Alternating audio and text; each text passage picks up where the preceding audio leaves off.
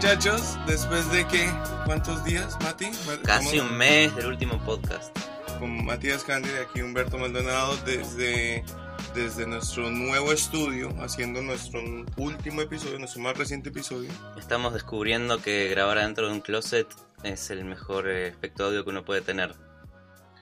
Claro, hemos, Cerca de todas las camisetas de la NBA que tiene Humberto. hemos hecho una construcción eh, improvisada, pero efectiva. Y creo que hemos, hemos, eh, hemos mejorado, ¿no? Muy bien. ¿Y pero por qué pasó un mes? ¿Por qué, por qué tanto tiempo preparando este estudio? Bueno, aparte de la preparación dura y ardua de nuestro nuevo recinto, estábamos un poquito de vacaciones porque la, NBA está quieta, ¿no? No estaba pasando nada y pues hemos decidido tomarnos un descanso, irnos a de pasear, irnos a conocer el mundo. Pero, pero, de repente, en, en, en un off-season que ya ha sido bastante... eh, La mejor off-season de la historia. eh, sí, inesperado, han pasado tantas cosas, de pronto el más movido, es el, eh, es el off-season más movido de la historia seguro. Hay cosas que nos hacen volver de nuestro descanso, de nuestra paz de vacaciones. Porque, Sí, ¿qué por pasó? ejemplo, bueno, recibí la notificación de que los Pelicans contrataron a Ian Clark y tuve que volver. Importantísimo. Bueno, va a ser el tercer small forward del equipo, va a salir del banco, va a jugar 10 minutos. ¿Quién consiguieron los hits? De las noticias importantes que todo el mundo quiere Sí, escuchar la esta- noticia más importante del offseason. Miami Heat. Jordan Mickey. Jordan Mickey es parte del Miami Heat. Un power forward, todavía joven, todavía con eh, añitos, 23 añitos. Poco futuro, pero jugador para el Summer Camp, ¿no? No Para seas que- malo, no tiene poco futuro. El Miami Heat es la franquicia que mejor levanta jugadores del D-League, jugadores que no Es, draftean. es experto. Me hace pensar que es para, para que sirva como cuerpo de entrenamiento. ¿no? Training camp. Exacto. Entonces, puede que sí, puede que se gane un puesto, pero, pero no sé, no tenía minutos en, en, en- Boston donde la posición estaba vacía. No sé si voy a tener minutos en, en Miami. Pero sí es la mejor offseason de la historia. Saliendo de estos dos gran, grandes movements del offseason, es la mejor offseason de la historia. ¿Qué otra No, cosa pasaron pasó? muchas cosas, ¿no? Antes del draft, eh, que fue la noche anterior al draft, eh, Paul George se fue a los Thunder. A, a Boston, Boston es el- el- la historia con más cambios eh, de un equipo que termina llegando a la final de conferencia. El 80% de ese equipo es nuevo. Es loco. Tenían el primer pick del draft, pero porque tenían a Isaiah Thomas en su equipo, decidieron cambiarlo. Isaiah Thomas que hoy se está yendo a los Cleveland Cavaliers. Eh, aparte de eso, tuvimos Jimmy Butler a los Timberwolves, Chris Paul a los Rockets, Gordon Hayward a Boston con la novela que se quedaba en Utah o, o se iba a Boston, terminó yéndose a Boston. Este, mm, Tremendo. aparte, Carmelo Anthony. Que no pasa nada con Carmelo Anthony. Este. mm, Pero no, pero bueno, hubo, hubo un, una predicción más. 2014.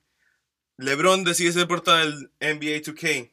¿Qué pasa en el 2014? Bueno, se fue, se fue de los Heat. Después Kevin Durant se fue. 2015. Se fue Kevin Durant. Durant decide ser portada. La última etapa, Paul George se fue a los ¿Qué Thunder. pasó con Paul George? Se fue a los Thunder.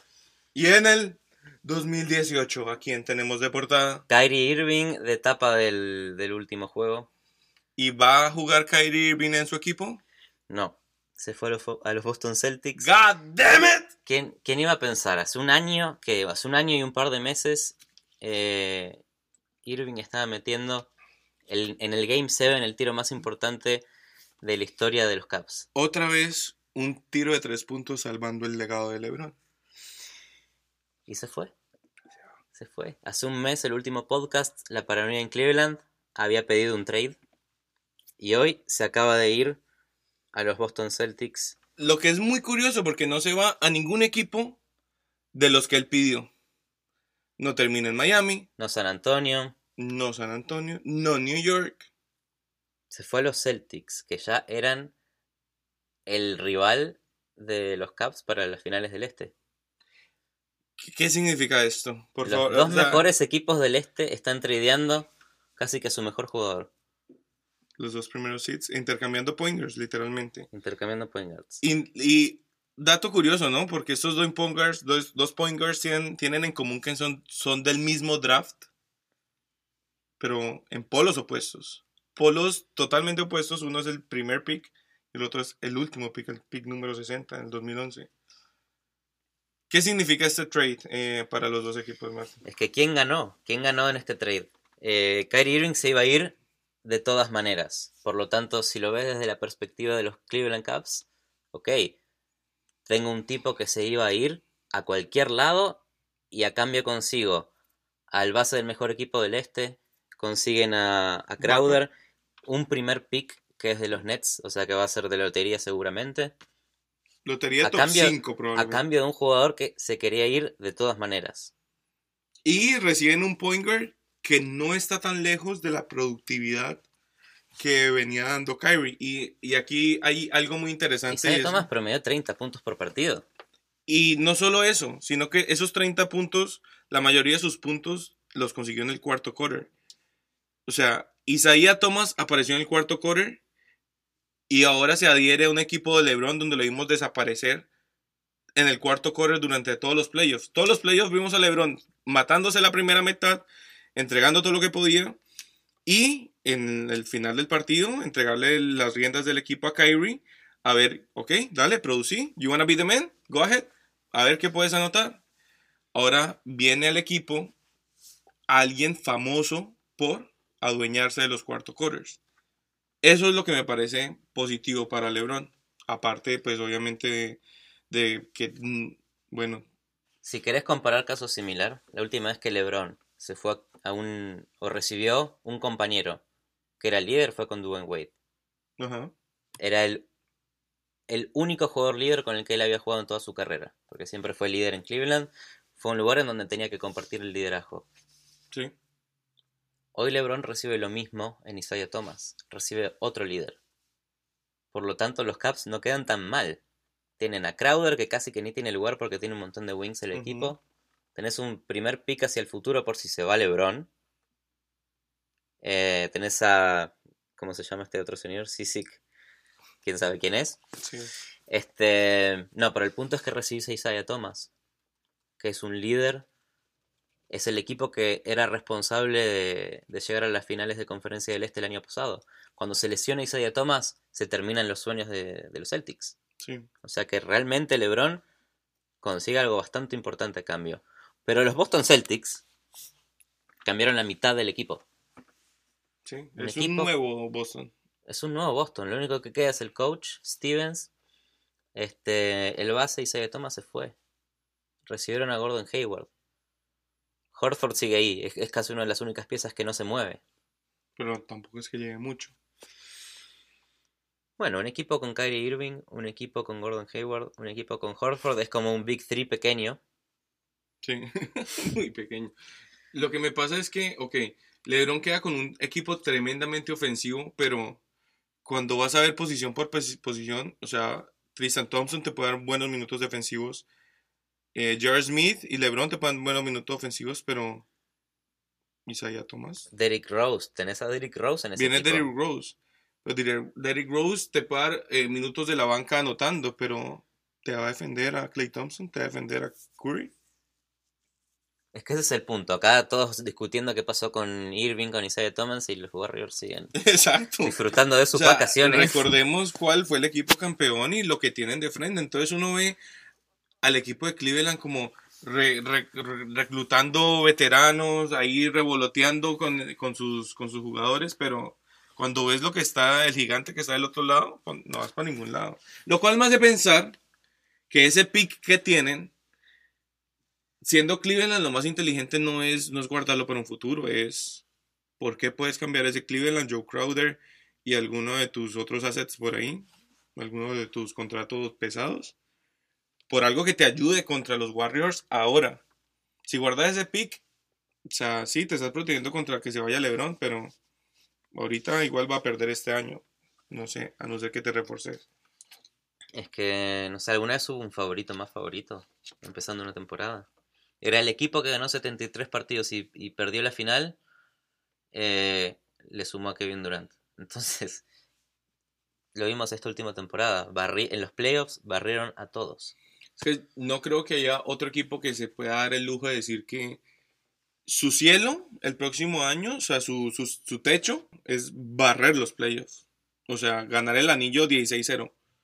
Porque, Todo, todos. eh, o sea, ganar el anillo ya lo hicimos. Ganar el anillo 15-1 ya lo hicimos. ¿Cuál es la siguiente meta? ¿Qué es lo que sigue? Barrer esos no, puede que primero, o sea, superar el récord de 73. No, yo creo que ya aprendieron que si te enfocas en los 73, va a perder el anillo. Ok, ¿No? O sea, Ok, eso ya sí. lo vieron eh, ejemplificado en Sí. carne propia. demasiado juego. Demasiado, exacto. Tómalo tranquilo, la temporada regular. 16-0 en los playoffs. Con Kerr, que ella anunció que vuelve, que dijo que va a ser el coach todos los, los partidos que le queden de su No se carrera. te haga raro ver a Kerr acostado como la- Larry Bird dirigiendo los partidos. El profesor X, si no, Le va a tocar. no lo sé. Eh, ¿qui- ¿Quién queda mejor de los dos? ¿Boston o Cleveland? Es- En una es- palabra. es ¿Boston o Cleveland? En una palabra. Ninguno. Es, es, es muy raro porque los dos se han quedado sin defensa. O sea, no es que Kyrie les diera mucho, pero dejaron ir a Iman Schomburg. O sea, si, si, si hay alguien que ganó, obviamente Crowder. es Cleveland. Está Crowder ahí. Si hay alguien que ganó, de mentiras, obviamente es Cleveland. Porque para mí Boston, al dejar ir a Bradley Beal, al dejar ir a, eh, a Olynyk a Miami, eso para mí son dos de los mejores jugadores defendiendo que. Sí. Sí. Ahora, ok, cambias a, a Kyrie Irving por eh, Isaiah Thomas. En puntos no te va a cambiar mucho, en defensa no te va a cambiar mucho. En asistencia, Kyrie Irving no, no tenía tan buenos números, obviamente por la presencia de LeBron. Puede que pueda ser equivalente con, con, con Isaiah Thomas. Entonces es una posición donde, ok, cambiaron casi que ficha por ficha pa- pareja, pero sacrificaron mucho en el proceso de conseguir a Hayward y en el proceso de conseguir a Kyrie creo que el equipo quedó más débil de lo que se fortaleció. ¿Y los Caps? ¿Querés pensar en un buen trade? ¿Por posibilidades de ganarle a Golden State o por posibilidades de mantenerlo a LeBron? Ambos. Es un poco de ambos porque si, si le mostras a LeBron que seguís intentando ganar y que tenés algo competitivo, el tipo quiere ganar. ¿no? Sí. La campaña Stay Home de, Cleveland. Empezó Ya lo que tienen es miedo de, de volverlo a perder. Aunque ya esté cada vez más grande, sigue jugando igual de bien y sigue siendo lo único que tuvo en su en la historia de su franquicia Cleveland. O sea, él prometió eh, llevarle uno a la tierra. Bring one for the land. Ahí está. Lo que yo creo que LeBron puede estar pensando es al final de la temporada, Venir a Miami. ojalá, ¿dónde es más probable que gane? ¿Y dónde puede ganar con sus amigos? ¿Cuál puede ser ese sitio? Realísticamente, Houston. Houston. Para mí, yo creo que esa es la decisión que en la lógica que nos han pintado los medios, porque obviamente es la que conocemos, no estamos metidos en la casa de LeBron. Para mí esa Pero es sí la en el. Snapchat, sí en el Snapchat de Hassan Whiteside. Pues sí. es un genio. Hizo una investigación de CSI de, de la muerte de un loro. No, No, sé no si- encontró al culpable. Creo que no estaba muerto, estaba durmiendo. Era como un loro medio. No se veía bien muerto. Qué pena por el lujubre momento. No, Los Ángeles Lakers es un destino mercado grande. No sé si tiene ganas de, luchar contra eso tampoco. Es que el tema de los Lakers viene solo porque el tipo tiene casa y negocio allá. Pero cuando vos ves, eh, el 90% de la NBA tiene casas y negocios en Los Ángeles. Es que es donde van a pasar el off-season. Yo creo que cuando un jugador está pensando en ganar, en dónde vivís es lo que menos importa, porque igual van a comprar una mansión de yo no sé cuántos millones de dólares, van a tener un jet parqueado al lado. Entonces yo creo que vivir en Cleveland o en Los Ángeles para esta gente es irrelevante. Y por eso LeBron se va a ir a los Minnesota Timberwolves. Me encanta, me encanta, genial.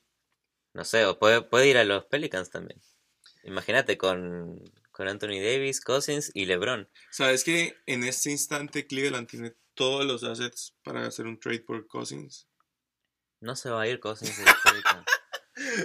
si vieron la No, cara no, de no. De Marcus Cousins está eh, comportándose muy bien bajo el, el código de Sí, conducta de Anthony Davis. contento, está contento. Está muy contento, está hablando con el general manager, pide, pide que contraten a jugadores y se los contratan, lo quieren mantener contento. Creo que esa es la clave para que de Marcus Cousins eh, no explote un equipo. Lo mantenés contento, lo, Sí. lo domás un poquito, le sacás el protagonismo y sigue jugando igual que siempre jugó. Para mí el tema de Cousins en Sacramento era mucho de una combinación explosiva. Cambio aquí, le están dando todo lo que quiere, está contento, está en New Orleans pasando bueno, está con un montón de gente de Kentucky, está bien. Pero jugar al lado de LeBron le asegura un anillo. No se va a ir del... No se va- Bueno, uno nunca sabe, uno nunca sabe de Marcus Cousins. Sí, es un loco. Pero tampoco es el jugador del que se habla esta temporada para ser tradeado, como, como sí el último tiempo. Sí, Ahora realmente es Carmelo, a ver a dónde se va. pero Eh, si termina en Houston, el tema es, es eso, él tiene un no trade clause, o sea, literalmente él se va a ir donde él quiera, si New York quiere. Es una situación tan incómoda, porque ninguno de los dos va a ceder al final. el otro día, el otro día estaba viendo los highlights de Jeremy Lin en el Insanity, que fue en el, en el 2011. Ujú. Carmelo Anthony ya estaba rumoreado de ser tradeado de los Knicks casi que desde el 2011. Sigue esperando, sigue. sigue esperando. O sea, si Melo se retira, ¿le retiran la camiseta? ¿Como el jugador más tradeable de su historia o qué? Es el jugador que más tiempo estuvo infeliz. Más tiempo infeliz en la ciudad. Pero obviamente el tipo ama New York y por algo está ahí. Sí. Si no, ya se hubiera ido a la mierda. Pero Fácil. acuérdate el, el equipo que tenía con, con Iverson en Denver. Ese era un lindo equipo. Este tipo quiere plata. Y en New York está cagado de la risa, cobrando cheques ricos y saliendo allá a comer en Manhattan, cagado de la risa. Pero algún día va a querer jugar una final. No jugó ni una final. Ya, pero en los Olímpicos. Él ahí tiene. Él ha dicho que para él esa es como su gloria. Tres oros. Es- en esa edad, o sea, ya llega un punto donde ellos lo aceptan, como que, ok, no tengo un anillo, pero tengo una cuenta con ciento y pico de millones de dólares. Fuck it, ¿no? En el fuck it bucket. No como LeBron, que le interesa salir campeón. Y por eso LeBron, Y aunque, los se, millones. ¿eh? aunque se vaya de Cleveland el año que viene, este año, con Isaiah Thomas, con Crowder, con la posibilidad de conseguir otro asset de- a través del primer pick, LeBron ir con todo contra, Sí. contra Golden State. Sí, la otra, lo otro que él puede estar pensando es, me puedo ir de Cleveland, espero que la franquicia se evalúe y valga un peso, y cuando me retire la compro. Upa. Entonces, sí, LeBron va a querer ir a ganar, pero no soporta estar en esa, en esa organización. Por eso querer comprar a, a la franquicia más adelante, buen camino. Sí, tampoco, yo tampoco soportaría. O sea, el tema de que él haya perdonado la carta que le hizo cuando se fue de En Cleveland, Comic Sans. La Es- carta en Comic Sans. eso fue momentáneo porque sabía que al lado de Ky- Kyrie Irving podía ganar instantáneamente. Pero eh, en el fondo de su corazón, yo creo que LeBron se acuerda todos los días de todo- todas las palabras de Dan Gilbert. La mejor oficina de la historia. Por eso el último capítulo fue hace un mes atrás. Hemos vuelto.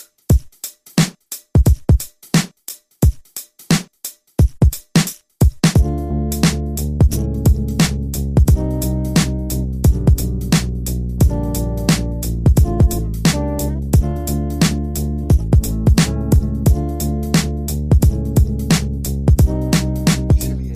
Se viene. ¿Qué se viene, Matías? Contestar. No sé, la NBA. La siguiente sección. Ah, la NBA, sí, la, NBA arranca como un mes y pico más o menos. Dentro de, un- dentro de dos o tres semanas eh, empiezan los training camps. No, bueno, cambió el calendario de la NBA. Sí. Un poquito.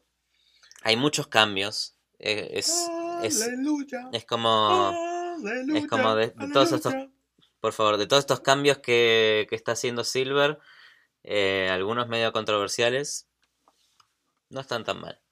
El, el último cambio es acomodar un poquito el calendario de la NBA. Básicamente, estas son las mejoras. Cuatro partidos en cinco días. Se redujo la, la cantidad. Menos back-to-backs. Bajaron 40 back-to-backs en toda la temporada para todos los equipos. Eh, road trips de un solo partido. Menos. Eh, cantidad de partidos en los fines de semana subió. Demasiado complicado. ¿No? Muy complicado. Pero en resumen, ¿qué? La NBA arranca un poquito antes, arranca una semana más temprano. Entonces, la cantidad de partidos se juega en una cantidad de tiempo un poquito más extendida. Entonces hay más espacio entre partido y partido, lo que, lo que resulta en menos lesiones, menos jugadores cansados, menos coaches queriendo hacer eh, descansar al jugador por partidos enteros. O sea, básicamente es positivo. No veo aquí un solo cambio en lo que se pueda criticar. Creo que es de estos cambios donde raramente todo el mundo está de acuerdo el fan espontáneo que de repente agarra un partido de vez en cuando no lo va a notar. Entonces, cada vez que ponga el TNT eh, o en la, el canal de la NBA va a estar sus partidos. Pero el fan bien interesado va a tener su calendario un poco más extendido. Va a tener jugadores en su máximo potencial porque están libres, descansados, tranquilos. si la NBA no tuviera un off-season de, de dos meses en donde nadie hace nada. Bello. Casi tres meses. Imagínate se jugara todo el año. Como... Y que tuvieran más descanso y que no tuvieran que descansar. O sea, que no tuvieran una pausa larga. ¿Por qué no? Porque no quieren competir contra la NFL, no quieren competir contra el béisbol. Bien otras políticas. Pero imagínate una NBA en donde el calendario sea año calendario. Todo el año. Mucho descanso entre partido y partido. Claro, un partido por semana. Que llegue un punto donde sea un partido por semana, tranqui. ¿No? Un partido que, bueno, no sé si un partido por semana, pero o sea, por dos o tres por semana por equipo puede ser. Imagínate la off-season, que no sea tan dramática porque se esté jugando todo el tiempo. Lo que sí es que... Habría drama todo el tiempo. Vamos a tener mucho, muchos menos jugadores descansando voluntariamente porque, uy, uy, ayer quiero, quiero prevenir un calambre. Nada, fuck it, a jugar viejo le toca. Pero por otro lado, imagínate, ahora la NBA en cuatro o cinco meses el regular season, son un montón de partidos y la gente ya se empieza a aburrir del regular season. Es como que no, lo único que importa son los playoffs. Imagínate si aumentás la cantidad de tiempo irrelevante durante casi todo el año. ¿Para qué? ¿Para qué? No es bueno para el NBA. No. No. Sí es bueno para el deporte. Pero eh, no, nos importa, o sea, nos importa el entretenimiento, ¿no? Queremos... Queremos All-Star Games. Sí. Queremos... Eh, Queremos partidos de 150 puntos. queremos ver, bueno, queremos ver los récords que se batieron en la temporada pasada. Sí. ¿Por qué? No entiendo la cantidad de récords que se están Lo eh, único que yo sé que se va a mantener es que no importa cuántos juegos de descanso vos le pongas a los jugadores, Popovich va a descansar allí, ¿no? Que juega otra temporada más. Hace, hace cinco años que viene diciendo que bueno, que creo que de me pronto, De pronto. Otro año más. Vamos, Manu. Pero en general estamos contentos con los cambios de reglas. Aplaudimos a Adam Silver por eh, proteger los jugadores, proteger la integridad de la liga, porque igual vamos a disfrutar un poco más del deporte. Eh, todo bien, todo bien, Adam Silver. Vamos para adelante. Bueno, también le agregó sponsor a las camisetas. Mucha gente no, no, no le gustó ese cambio. Está bien, hay que sacar plata también, ¿no? Plata para todos. Sí, bueno, bueno, el fútbol, la Champions League no deja de ser la Champions League porque, Exacto. porque la camiseta del Barça diga Emirates. O sea, nadie critica el cambio de Adidas a Nike. Igual estamos hablando de logos sin camiseta. ¿Cuál es la diferencia de ponerle el de Goodyear o el de Jordan? Está bien, déjalo, déjalo. Déjalo sacarle plata. Lo que pasa es que comparado a David Stern, Adam Silver era Ah, David Stern expandió la NBA a todo el mundo. Adam Silver es demasiado progresivo para mí, o sea, y en el buen sentido de la palabra, me encanta hacia dónde está llevando la liga. Creo que está adelantada de todos los, todos los deportes en el mundo. O sea, su pensamiento en, en, temas sociales, políticos, su, su, la forma en que se involucran con las comunidades, me parece que está adelantado de, de todas las, todos los deportes en el mundo. Y aplaudo hacia dónde va Adam Silver, Adam Silver con la NBA. Pero todo eso lo puede haber construido Stern. No, y es herencia y es el camino hacia donde Stern también la estaba llevando. Porque vimos también la historia de, de Stern con las comunidades y con problemas como el, el SIDA, con Magic Johnson. Pero igual, ca- cada vez que era el draft le hacían el... "Uh", nadie se aguanta a, a los comisionados de la NBA. Esa posición de Tiene poder. una posición incómoda, muy incómoda, porque hay que ponerle, hay que ponerle orden a lo que todos quieren sacarle provecho. Es que la NBA son 30 dueños, nada más. Pero yo creo que Adam Silver no tiene esa percepción negativa. O sea, la gente ve a Adam Silver positivamente, los jugadores y la gente. Y Muy creo que sus- importante. su involucramiento en los medios y cada vez que participa en una entrevista o algo, sabe cuándo meterse y cuándo no. O sea, ha sabido ten- mantener su distancia, pero involucrarse. Está muy bien. Y sí, y buen tip este. Si seguís a Adam Silver en Instagram, son fotos como del fotógrafo de Adam Silver, no sé qué, no sé qué son. Son todas fotos behind the scenes de, De de jugadores de la NBA. O sea, el tipo está todo el tiempo haciendo eventos con distintos jugadores. Es un buen behind the scenes a momentos irrelevantes. O sea, son fotos de Wade comiendo. Es, una, es un buen museo de fotos irrelevantes de, de jugadores de la NBA. Adam Silver en Instagram. Ahí está, el tip, el, el tip del El tip, de la- episodio. el, el tip tecnológico de la semana. Ahí está, Adam Silver en Instagram. Los va a entretener. Entonces, el calendario de la NBA, bien. Bien, Bien. bien. El calendario de FIBA, mal. ¿Cómo? A ver, ¿Qué pasó? Cuéntanos. eh, la estructura de FIBA antes era muy fácil de entender. Todos los años había competición FIBA. Un año se jugaba un torneo de continentes, un, un Eurocup, eh, una FIBA Américas, que te clasifica, ¿no? Funciona de premundial o de preolímpico. Entonces te clasifica o al mundial o al juego olímpico. Entonces quedabas con un año de una, una clasificación, un año de un olímpico o un mundial. Todos los años Ujú. competencia. Pero ahora FIBA tuvo la buena idea de... Quieren hacer muy grande al mundial, quieren, quieren hacer importante al mundial. Entonces decidieron copiar el modelo FIFA y poner eliminatorias casi que durante todo el año en distintas fechas, pero en tiempo repartido. No solamente un torneo que duraba un mes o dos meses, sino cuatro o cinco veces durante el año. Por lo tanto, esto imaginamos que es como en el fútbol, A eh, en donde te toca viajar por dos o tres días y volver a tu equipo. Pero la FIBA no tiene tanto poder para obligar a los equipos de NBA que durante se esté jugando la temporada te quieran sacar a eh, jugadores europeos o de América. Y cuando se esperaba que la Euroliga eh, esté de acuerdo con el cambio FIBA, lo único que hizo la Euroliga fue casi que cagarse en la nueva decisión de, de calendario y decide que tampoco va a modificarlo y que probablemente muchos equipos no quieran prestar a sus jugadores para, para jugar eh, la clasificación al mundial. Entonces, ¿qué, ¿cuál es la estrategia de la FIBA acá? Oscuro esto. Es oscuro. Se quiere transformar en un deporte más importante, pero a diferencia de la NBA, están haciendo todo al revés. Porque es verdad que la NBA ayudó a, a que el básquet llegue al mundo, pero FIBA tampoco le sacó mucho provecho. Solo recibió y no supo acomodarlo.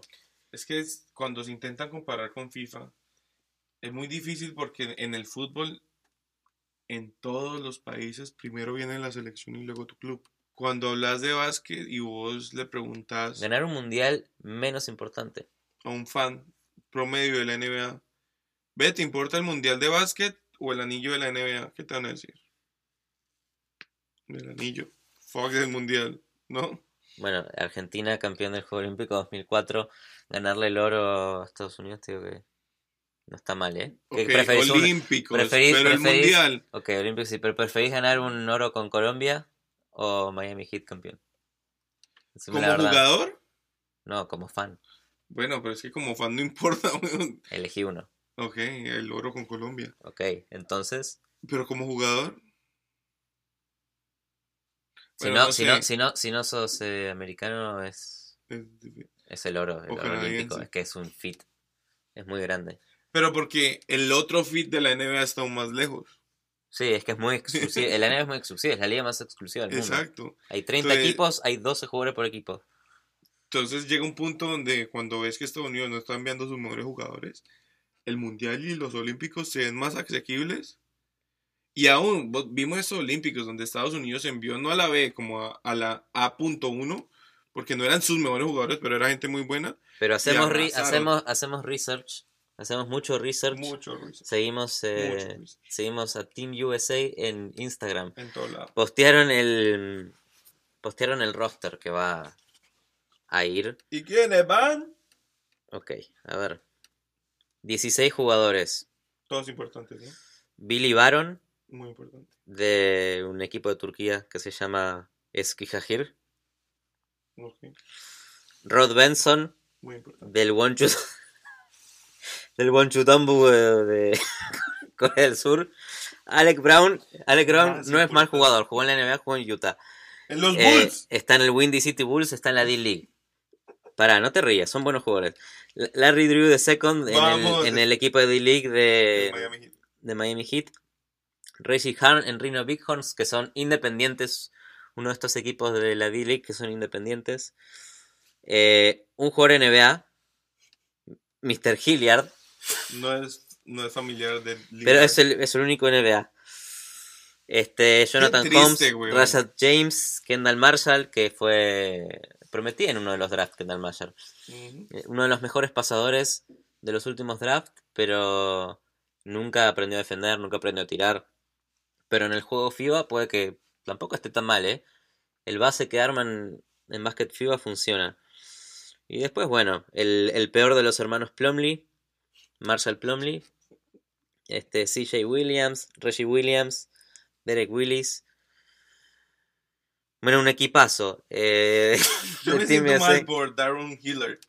Que se ve como ahí como que mierda, yo juego en la NBA, yo porque estoy con estos manes, weón. Para, de los de los que eh, de los jugadores que yo conozco, tanto ¿Esto es un por premio?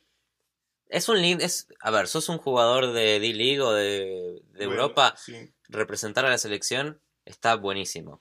No, y Está buenísimo. Te pones la misma camiseta que sí. se puso Wade, que se puso LeBron, que se puso Duncan, que se puso Michael Jordan.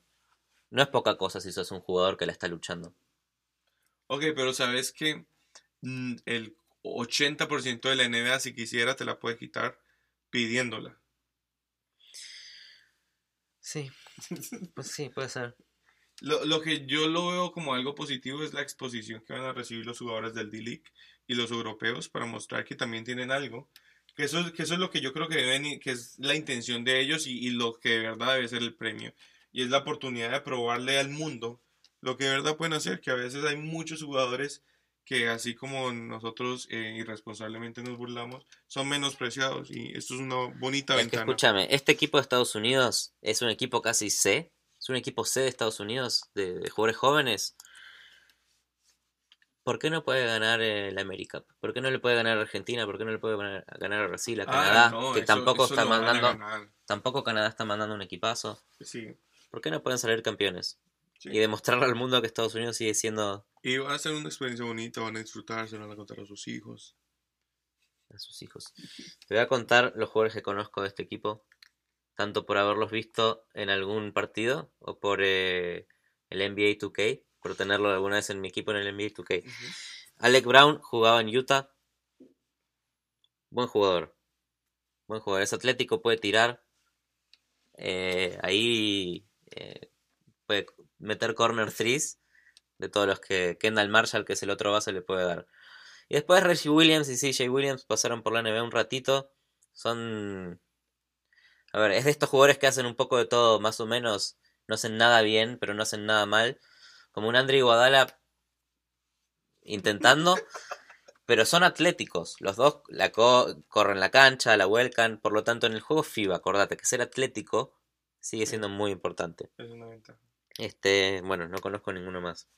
Marshall Plumlee no sé si alguna vez vi, lo vi jugar, la verdad.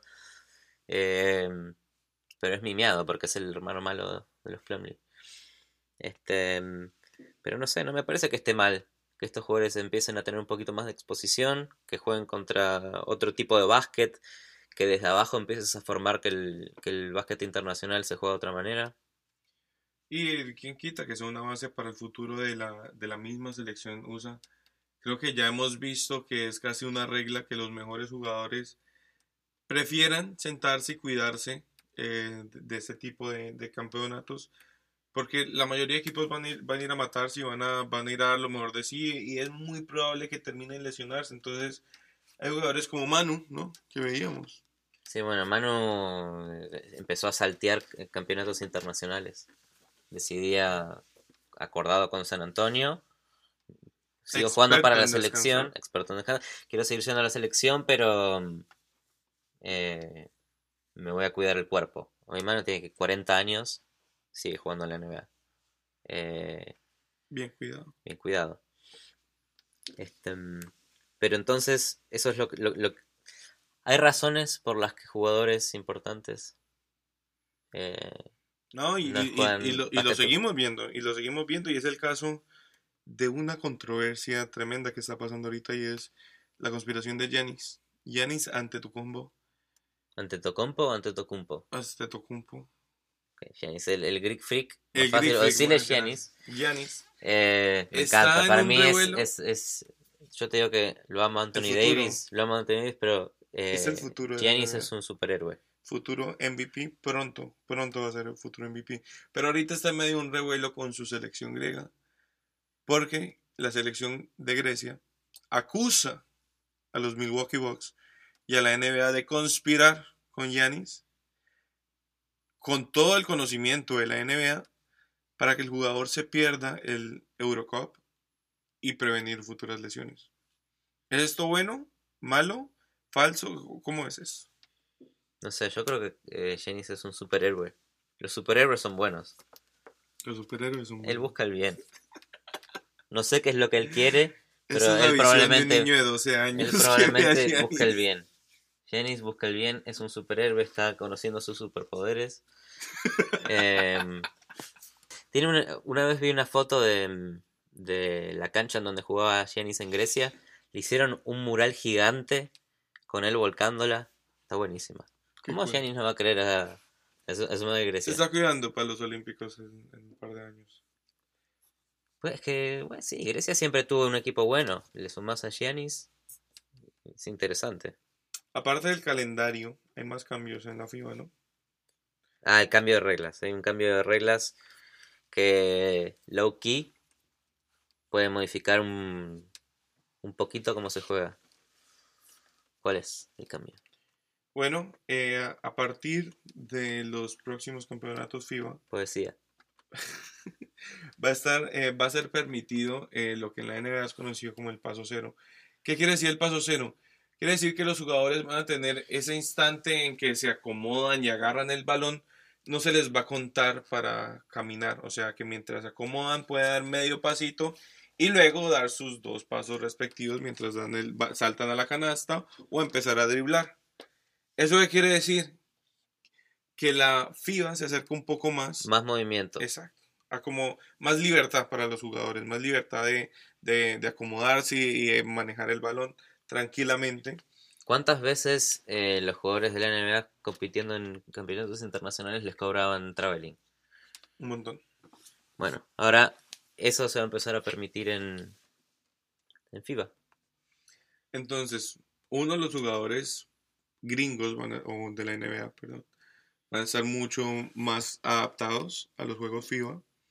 Y dos, los jugadores FIBA van a estar mucho más... ¿Diste cuenta que los últimos 10 años las dos ligas se están acercando en reglamentos, cada vez más. Sí. Me agrada. Lo que le falta a la NBA es el poder barrar la pelota. Que apenas toque el aro la pelota puedas agarrar el rebote. Eso va a ser el mejor cambio. Porque va a ser el agarrar un rebote algo interesante. Sí. Está bien. Está bien. Ese es el cambio. Va bien, va bien. Este. Pero bueno, creo que esta es la off-season. Eh, estuvimos un, mes de vacaciones. Em, creo que no, podemos ignorar eh, que queremos intentar hacer el 400 Three Pointer Challenge, pero no nos dan Tuvimos ganas. tiempo. Eh, ¿Qué es el 400 Three Point Challenge para los que no escucharon de él este verano. Es un juego de supervivencia. Es un juego de supervivencia. Y el que lo hace se lo toma en serio. Uno debe estar encerrado dentro de un gimnasio. No hay agua, no hay comida. No hay aire acondicionado. Y lo que uno tiene que hacer es meter 400 triples para que le destraben la puerta y se pueda ir tranquilamente. ¿De seguidos o separados? No, separados. ¿Hay límite de tiempo? No hay límite de tiempo. El límite de tiempo es la vida propia. Pero no hay algo que te vaya a matar si a las dos horas no. La energía, la sed, el hambre. no Entonces, yo no sé. Yo, eh, a mí me pones a tirar triples. Yo creo que en, en cinco horas, Triples de NBA triples de NBA. En cinco horas, con balones metro. Como no es- y todo nuevo. Método 10, a la altura 15. del aro NBA. Sí, sí, a la altura de la. Yo no sé si sobrevivo. Tengo miedo. Tengo ¿Y miedo. hay aire? Con aire. Con aire acondicionado. No, con aire la pelota. El aire Ah, acondicionado está apagado. Menos mal, me inflas la pelota. Y recordemos qué pasó durante el verano. Por lo tanto, el off-season. Yo te digo que no sobrevivo. Voy a pasar ahí una semana. Me voy a deshidratar. Me voy a desmayar. Y ya. Y ahí se acabó mi, mi desafío. Yo no sé si es la muerte. El destino de Si, el- fuera. Pero es feo. Imagínate, estás metido durante cuántas ¿Por qué horas hasta meter del 400 triples. No sé, men. o Es sea, una buena sorpresa cuando metemos un triple. Es divertido. ¡epa! ¡Eh! Imagínate tener que meter 400. Es como abrir la nevera y encontrarte un helado que no pensabas que todavía había. Yo creo que Alec Brown, el jugador de Team USA, sobrevive fácilmente al Claro. 400 triple challenge. Porque es un jugador de Team USA. Pero nosotros, o sea, pensándolo, o sea, si metes, ¿qué? ¿Cómo- ¿Cómo era? Eh, 400 triples. necesitas, si, si tenés 40% de efectividad, Si, so- necesitas, si sos mil, Curry, si sos Curry. necesitas mil, mil intentos para meter 400. Si te toma 10 segundos, ah, y aparte, ¿tenés varios balones o tenés un balón? Uno, y hay que ir a buscarlo. Hay que ir a buscarlo. Sí, sí, sí. Eso te agrega como 15 segundos cada vez y, que can- y can- y cansancio y frustración. Porque si erras muy feo, tenés que ir a buscarla lejos. Claro. Más el tema mental de concentración de ir a recogerla porque te estás frustrando, porque estás botando el balón. Empezás a tirar de formas distintas. Decís, bueno, voy a empezar a tirar de abajo a ver qué pasa. Claro, under, undershot. Ajá. Y aumenta la frustración. Y luego te vas a la esquina y tampoco entra. Intentas No, de la, esquina, de la esquina es peor. Pues si tirás de la esquina, el rebote te puede tocar un Te tiro muy feo. Sí, se te va para el otro lado, se te va para afuera. Hay que tirar de frente. Tirás de frente y cierras, bueno. frustras, ya, es miren. pro- Pero es lo más probable que la pelota venga hacia uno. Digamos, bueno, volviendo a que sos Curry y tenés mil Ah, eso en, un- intentos. en, un- en un- en una hora es. Un- una hora y media, dos horas. ¿Mil intentos? No, porque bueno, Curry en No, un gimnasio... hay que buscarlo. Curry en un gimnasio no, te va a tirar 40%, te va a tirar 90, 100%. 90, pero tiene que ir a buscar la pelota. Sí, No es lo mismo, no es lo mismo que te la pasen y empezás a tirar triples que tener que ir a buscar la pelota. Aunque la meta No. la tiene que ir a buscar abajo del aro. Igual, a Te dos desconcentra horas. eso, eso te dos desconcentra. horas. No puedes agarrar ritmo. Curry no puede agarrar ritmo. Y tiene que ir a buscar la, pel- tiene que ir a buscar la pelota. tiene que ir a buscar la pelota. Pero, Pero en dos horas bueno- sale. pero Aún así todo en dos horas Es que sale. el tema es que si está entrando, el ritmo lo coges porque correr, correr, Si viene con efectos especiales este podcast. Para la imaginación, para la imaginación de cómo, cómo Curry mete los triples. yo creo que yo creo que la mayoría sobrevivimos, pero no sin Yo no sufrir. sobrevivo, man. No sin sufrir. Eh, el problema es cuando tenés que pasar la noche, dormís como, uy, no metí suficientes triples. No puedes ni desayunar si no coger el hueputa balón y tirarlo. No, el- Entonces, mira, y esto es lo que a mí me pasa. Cada vez que yo he jugado básquet, lo que yo noto es que los últimos tiros, los brazos ya están como. "Ah", ahí va. "Ah", ahí va. sí, va, va como que, bueno, me toca tirar, pero no tengo Ahora ganas. imagínate sin comer, sin tomar agua, frustrado, con ganas de mandar a la mierda el balón, porque llevas 500 Lo odias, lo odias. Llevas 500 intentos y solo has metido 30. No puedes chequear el teléfono, nada. Estás haciendo lo mismo. Es aburrido. decime que vos vas a mantener la concentración y tranquilamente salir en 7 horas de ahí. Puede, puede que salgas de ese cuarto hecho Kobe Bryant. No, después de haber sobre... de- pero es... El haber pasado por una experiencia de vida o muerte te transforma en Kobe. No creo que esa haya sido su experiencia. Bueno, Kobe jugaba de chico. No sabemos si... Si a nosotros nos hacían eso, nos transformamos en Kobe Bryant. Imagínate, para ser superstar solamente hay que hacerlo todos los días y con muchas ganas. Es que ese es el pensamiento. Si no salís de ahí no vas a sobrevivir porque cuando estás en el hood, en las calles, si no jugas básquet y no... No, Ah, nos van a echar otro.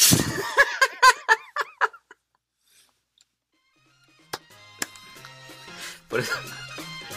Esto me lo guardo, esto me lo guardo. Hablamos.